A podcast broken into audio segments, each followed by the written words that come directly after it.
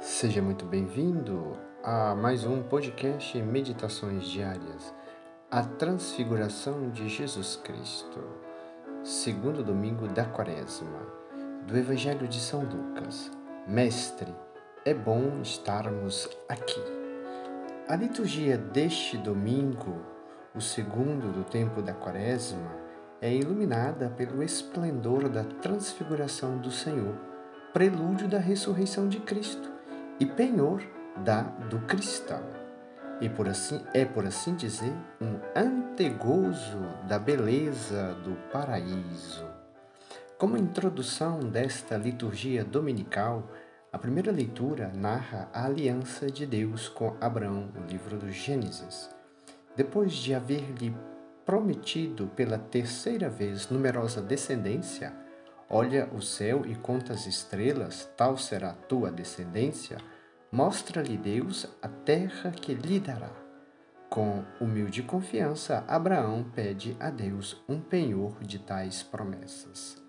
Abraão prepara então sacrifícios de animais e sobre os quais, de noite, Deus desce sob a forma de fogo e conclui a aliança. Esta aliança é figura da nova e eterna aliança que um dia Deus fará definitivamente no sangue de Cristo, pela qual o homem terá então direito à pátria celeste e eterna, como veremos na segunda leitura. No Monte Tabor, Evangelho da Transfiguração, diante de Jesus transfigurado, Deus se empenha mais uma vez em favor dos homens, aos quais apresenta seu filho amado. Este é meu filho, o eleito, escutai-o. Disse Jesus no Evangelho: é, As minhas ovelhas escutem, escutam a minha voz. Por isso devemos escutar o Filho de Deus. No Monte Tabor, dá-lhes o Mestre no Calvário a vítima. São Lucas diz que a transfiguração aconteceu no monte enquanto Jesus rezava mudou de aspecto seu rosto, tornando-se-lhe as vestes cândidas e fulgurantes. Vemos que Jesus permite por um momento que brilhe sua divindade através das aparências humanas, e aos olhos estáticos dos discípulos mostra-se como é o esplendor da glória do Pai. Diante do esplendor da glória, Pedro e seus felizes companheiros provaram apenas uma só gota da doçura celestial e nem assim puderam conter-se. Foram logo rogando a Jesus que lhes fosse concedido permanecer sempre naquele lugar. Diante da face transluzente de Cristo, ficaram deslumbrados e, como que fora de si, caíram de bruços sobre a terra. Virá um dia, irmãos, em que nós também veremos a Deus tal como Ele é, isto é, veremos a beleza incriada que encerra de modo infinitamente perfeito todas as belezas espalhadas pelo universo. Contemplar a face de Deus foi o desejo dos justos do Antigo Testamento e dos santos do Novo. De fato, diz o salmista, é vossa face que eu procuro, Senhor. Quando Deus concede tais graças, como concedeu aos apóstolos no Evangelho de hoje, é justamente um privilégio destinado a robustecer a fé e a infundir a coragem para levar a cruz cotidiana. É este o intuito do Evangelho deste domingo robustecer a fé e infundir coragem em nós. As consolações que nosso Senhor faz degustar a seus servos, nós, tem por único fim animar-nos ao trabalho e a sofrer com paciência as tribulações que Deus permite chegar até nós. Quando as cruzes nos afligirem, Levantemos os olhos ao céu e consolemos-nos com a esperança do paraíso. Essa importante exortação nós acabamos de ouvi-la na segunda leitura. Por isso, se você não leu, leia Filipenses capítulo 3. É, de lá, do céu, que esperamos as graças que nos transfigurará também nós, míseros pecadores. Junto ao Senhor transfigurado aparecem dois homens, Moisés e Elias. O primeiro representa a lei e o segundo, os profetas. A lei que Jesus veio aperfeiçoar. Os profetas, cujo ensinamento veio completar e realizar. A promessa e a presença das duas personagens, eh, Moisés e Elias, demonstra a continuidade entre o Antigo e o Novo Testamento.